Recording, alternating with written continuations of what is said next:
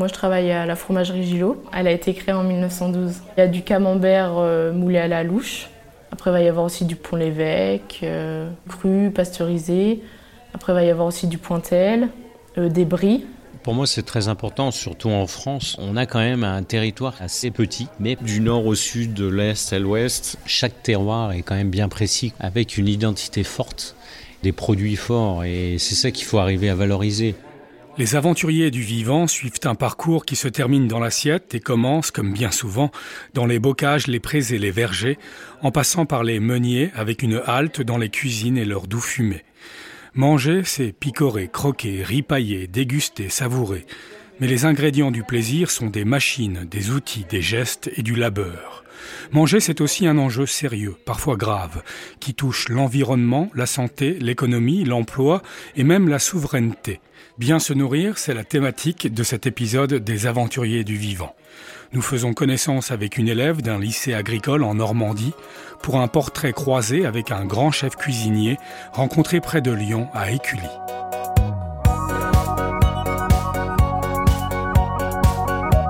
Les aventuriers du vivant. Les aventuriers du vivant.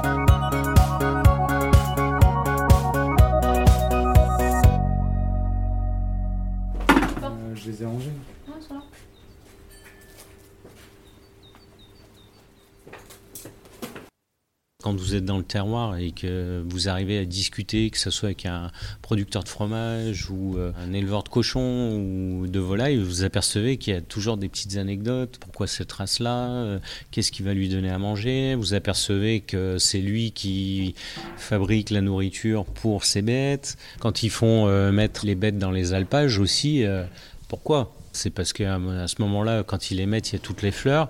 Donc les fleurs, les premières pousses, tout ça, ça va rentrer dans le lait. Moi, j'aime bien un proverbe qui dit bah, Dis-moi ce que tu manges, je te dirai qui tu es. Euh, bah, c'est un petit peu pareil. Enfin voilà, il y a vraiment tout un cheminement et un, et un, et un savoir-faire.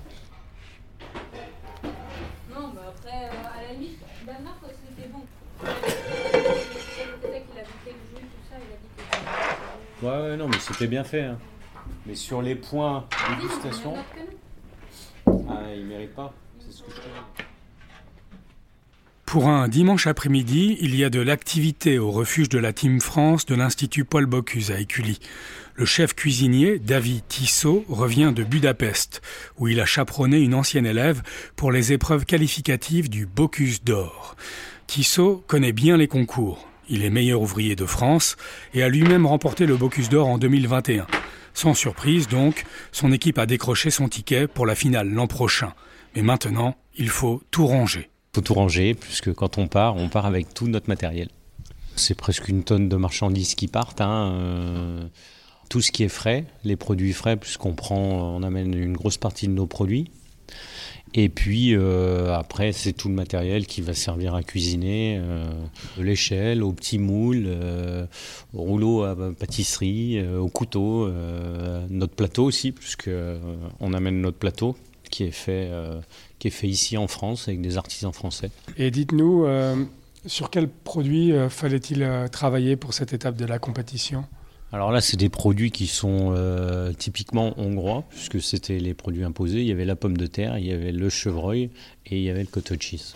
C'est du cottage cheese en gras, donc qui est un petit peu différent d'une autre, qui est un peu plus gras. Elle a fait une petite cassolette, puisqu'il y avait une garniture qui devait représenter aussi euh, l'identité du pays français. Donc elle a fait une petite crème d'ail des ours avec euh, des perles de cottage cheese, dans l'esprit d'un gnocchi. Euh, à cette saison, quelques petites pointes d'asperges, euh, une, huile euh, de fleur d'œil des ours, enfin voilà, quelque chose d'assez frais qui se marie bien avec le fromage aussi, qui ramène une certaine légèreté au plat. Le cottage cheese, proche de la ricotta, était fabriqué historiquement avec les restes de lait utilisés pour le beurre dans les chalets. Et en anglais, chalet se dit cottage. Le fromage cottage est donc fabriqué avec du lait écrémé qu'il faut ensemencer avec des ferments lactiques, aromatiques. Viennent ensuite une multitude d'étapes que commence à bien maîtriser Noémie Chevalier. Je m'appelle euh, Noémie euh, Chevalier, j'ai 20 ans. Euh, je suis à l'école en BTS STA, euh, Sciences et Technologies des aliments, euh, options produits laitiers. Ici, On est dans un ENIL, donc l'école nationale d'industrie laitière. Noémie Chevalier est installée dans la salle de classe d'un bâtiment assez futuriste et singulier. C'est une structure tout en longueur, de plein pied, conçue par un architecte japonais. Elle abrite en enfilade des laboratoires et des ateliers pour les travaux pratiques. On fait une pasteurisation sur un barème assez long, 25 minutes, et sur une température assez haute, 80 degrés, pour bien euh, détruire cette flore. Bah ici, c'est le hall technologique, c'est là où est-ce qu'on réalise nos TP. C'est quoi par exemple comme TP Eh ben, ça peut être le TP euh, yaourt, beurre, euh, fromage, donc euh, pâte molle, euh, pâte pressée. On fait aussi euh, l'ultrafiltration. Après, euh, je sais que ceux qui sont pas dans les produits laitiers, ils peuvent faire euh, du saucisson, des croissants, du pain. euh. Enfin, il y a tout type d'aliments.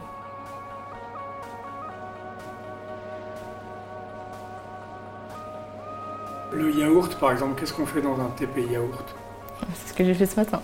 Alors Alors euh, déjà, il faut euh, faire les analyses sur le lait de départ. Donc euh, le pH, euh, les stress secs, euh, la matière grasse, l'acidité. Ensuite, il faut préparer l'installation, donc euh, réaliser les différents circuits euh, pour euh, faire passer le lait euh, dans notre cuve. Après, il faut bien sûr euh, réaliser les rinçages. Et après on goûte. Ah non, on goûte pas. Ah non, non, le yaourt, il n'est pas prêt euh, comme ça. Et oui, il faut le laisser. Ouais. Combien de temps? En étuve, euh, je dirais 4 heures. Le hall technologique est situé au cœur du pôle agroalimentaire de la commune, pour plus de proximité avec le monde de l'entreprise. D'ailleurs, Noémie a choisi de suivre son BTS en alternance avec un travail à la grande fromagerie Gillot. Elle a choisi cette enseigne car elle collecte le lait dans le bocage ornais dans un petit rayon de 40 km, auprès d'exploitations familiales. Les vaches, à majorité normande, pâturent au moins six mois dans l'année. Et puis, le père de Noémie est employé au service conditionnement de Gillot. Je peux être euh, trois semaines euh, au lycée de Saint-Lothaire et euh, ensuite deux semaines à la fromagerie Gillot. Alors moi, à la fromagerie Gillot, j'ai différentes missions euh, données par euh, ma responsable. Et là, actuellement, euh, je suis plus dans le secteur de la recherche et du développement. Je suis sur le service mécanisé. L'ensemble du service, tout est robotisé. Ma mission, c'est au tout début, enfin la veille de la fabrication, donc c'est la maturation primaire, c'est le moment d'ensemencer le lait. Donc c'est là qu'on va mettre des ferments. Donc c'est pour ça, moi, mon étude, elle est sur euh, les ferments, euh, l'ensemencement direct. Et euh, j'interviens aussi lors de la fabrication le matin, avant la pasteurisation, pour mettre encore d'autres ferments pour activer le lait. Au sein du- de l'entreprise, c'est un peu intimidant au début, j'imagine. Vous avez trouvé votre place assez facilement. C'était pas le, le vertige de découvrir le, le monde de l'entreprise? Et ben, euh, la toute première semaine, j'ai fait une semaine d'exploration. C'est-à-dire qu'on me présente euh, l'usine et puis vraiment toute la semaine, euh, enfin, je vais dans les différents services, euh, je regarde, on m'explique comment ça fonctionne. Et puis euh, comme ça, je me rends vraiment compte euh, bah, de la réalité du travail. Hmm. Et de, de l'utilité de ce que vous apprenez à l'école. Et Ouais, de mettre bien en relation l'école et le travail. C'est immédiat, ça. Il y a une application concrète tout de suite? Ah, euh, tout de suite, peut-être pas dès le début, mais oui, au fur et à mesure du temps. De toute façon, euh, tout ce qu'on voit à l'école, on l'applique euh, au travail.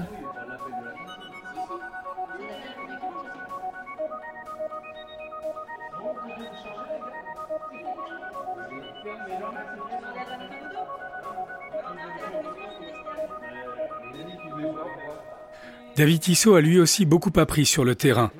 La cuisine ne s'est pas imposée tout de suite, mais il a fait la jonction avec son enfance dans les grands immeubles des Minguettes. Là-bas, on cuisinait de bons plats du bassin méditerranéen et on prévoyait toujours plus pour convier à table les voisins. Tissot a redoublé sa sixième, puis sa cinquième. Il a ensuite opté pour la formation professionnelle avant de pousser les portes, presque de force, de Paul Bocuse, le chef multi-étoilé. faut oser, faut pas avoir peur. Moi, je me souviens, ma première maison, c'est chez Monsieur Paul. Donc, je sors de l'école. euh, la petite anecdote, c'est euh, pendant deux mois, j'appelle euh, le chef tous les jours à la même heure, donc à 11 h À l'époque, le chef, c'est Roger Jaloux.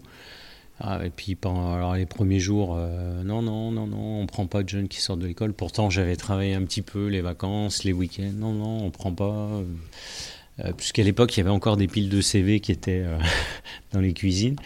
Et au bout de deux mois, je, je l'appelle pareil à la même heure, 11 heures. Et là, il me dit, écoute, viens la semaine prochaine. Bon, tu me saoules, viens la semaine prochaine et t'attaques. C'est lui qui m'a aidé pour mon mon titre de meilleur ouvrier de France. C'est euh, des fois on a le sentiment qu'ils nous ont rien appris ou qui parce qu'ils sont un peu durs. Mais en fin de compte, euh, si on analyse les choses, on apprend des gestes, on apprend des techniques, et, tout ça, avec un petit peu de pugnacité, ça permet d'avancer et de se créer un chemin. J'avais postulé avant euh, dans plusieurs entreprises, mais je m'étais dit quand même que la fromagerie Gilo, je pourrais postuler. Donc je l'ai fait, puis on m'a tout de suite répondu et, j'ai eu un entretien. Ma maître d'apprentissage euh, bah, que j'ai actuellement, c'est celle qui m'a fait l'entretien. Elle m'a expliqué un peu comment ça allait se dérouler, enfin les missions que j'allais avoir euh, pendant bah, ces deux années. Et du coup, euh, bah, elle m'a prise quoi. Et elle connaissait votre école? Oui, oui, oui, parce qu'elle avait déjà eu un étudiant qui avait fait pareil que moi. Et est-ce que vous avez des conseils? Parce que parfois ça fait un petit peu peur, les, les lettres de motivation, postuler pour un stage. Eh bah, euh, les lettres de motivation, euh, de toute façon, euh, nos professeurs, ils nous aident.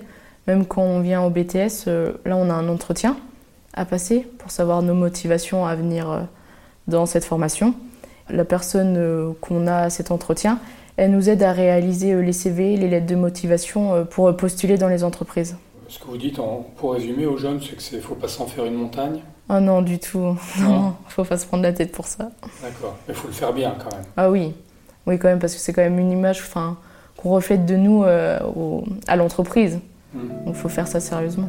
Noémie Chevalier et David Tissot ont en commun d'avoir fait un faux départ avant de se réorienter en tenant compte des fondamentaux et du terroir. J'ai fait un bac euh, technologique euh, santé et sociale. Donc après, après bah, avoir eu mon bac, j'ai été en, première année préparatrice en pharmacie en apprentissage. Sauf que j'ai bien vu que ça me plaisait pas et que ce qui m'intéressait, c'était euh, travailler dans le fromage. Et bah, du coup, j'ai dû me réinscrire sur Parcoursup. Donc euh, j'ai regardé euh, les différentes formations qu'ils proposaient et j'ai vu les différents ENIL, donc les écoles nationales d'industrie laitière. Et bah, j'ai regardé celle qui était en apprentissage et pas trop loin de chez moi. Et du coup, c'est pour ça que j'ai choisi Saint-Lô. Qu'est-ce qui vous a amené à, choisir la filière de, l'alimentaire? Bah, Je voulais partir dans le fromage. C'est un, aliment que je consomme tous les jours et que vraiment, enfin, c'est bah, bon. Du coup, euh, j'ai envie de travailler euh, dedans.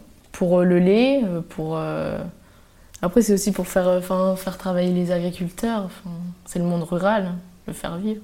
Alors j'ai vu que l'entreprise Gilo appelait, je cite, à la remontada du camembert qui est dépassé par la mozzarella pour la première fois.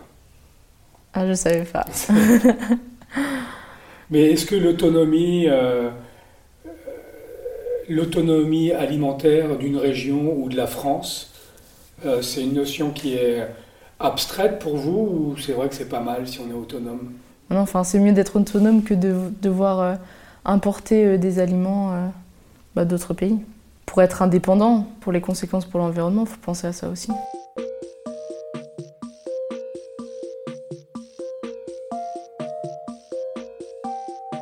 Rien d'aller chercher des trucs qui viennent de, loin, alors que sur place, on a quand même. Euh, euh, alors souvent, euh, on voit souvent là dans les cartes le yuzu ou des choses comme ça. Bah, nous, on a le citron de menton. on a plein de produits qui, qui peuvent rester là. Sur place qui sont aussi bons. Quand c'est la saison de la pomme, ben, utilisons la pomme. Pourquoi aller chercher les produits exotiques ou la poire euh, des noix, des noisettes, les amandes. Enfin, on a quand même un sol qui est assez fertile. On a aussi des gens qui ont un vrai savoir-faire. Je vois par exemple, euh, je travaille avec une huilerie, euh, c'est l'huilerie Beaujolaise, à côté bah, pas loin d'ici, et c'est vrai qu'il arrive à nous faire des huiles euh, qui sont superbes, à base de noisettes, à base d'amandes, sésame. Nous, par exemple, on travaille avec un meunier qui est en Dordogne pour faire le pain, où on travaille sur des, blés anciens.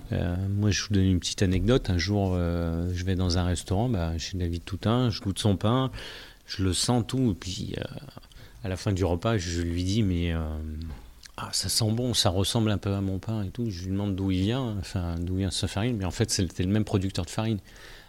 Et, rien qu'à travers les odeurs, le goût, on arrive à, à, retrouver ça. Et, c'est ce qui est intéressant. Et nous, on a toute cette richesse ici. Euh, donc faisons attention et puis euh, valorisons le travail de nos agriculteurs. De, alors des fois, on ne peut pas toujours euh, non plus euh, utiliser, mais euh, plus on les utilisera, plus on utilisera les circuits courts, mieux ça sera. Il faut avoir l'intelligence de tout utiliser ce qu'on a. Et je pense qu'on a un gros grenier en France. alors je vais prendre le mot grenier parce que c'est ou un beau coffre-fort comme on veut, on l'appelle comme on veut, mais on a une belle richesse sur nos terroirs et ça, il faut continuer à avancer dans ce sens-là. Dans un pays qui compte des fromages par centaines, Noémie n'est pas très inquiète pour son avenir. La filière lait emploie 300 000 personnes à travers le territoire. Avec son BTS, elle peut prétendre à une vaste palette de postes. Technicien en recherche et développement, affineur, maître fromager, animateur de service qualité. Mais Noémie commence à comprendre que pour aller loin, il faut parfois prendre son temps. Donc, elle réfléchit et s'interroge. C'est la grande question. Ah parce que l'école, ça fait déjà depuis un bout de temps qu'on y est. Mais après, euh, c'est sûr que c'est peut-être mieux de continuer euh, bah, les formations et travailler après que de d'aller travailler tout de suite et reprendre peut-être, je sais pas, dans 10 ans si je vois qu'il me faut une licence et que j'aurais dû faire ça avant. Donc, vous commencez à vous renseigner? Euh, Oui, bah, je me suis renseignée sur la licence professionnelle bah, au lycée de Saint-Lothaire, produits laitiers avec le management aussi qui est lié. Du coup, euh, bah, cette licence-là, elle est quand même assez intéressante parce que bah, c'est la continuité euh, du BTS.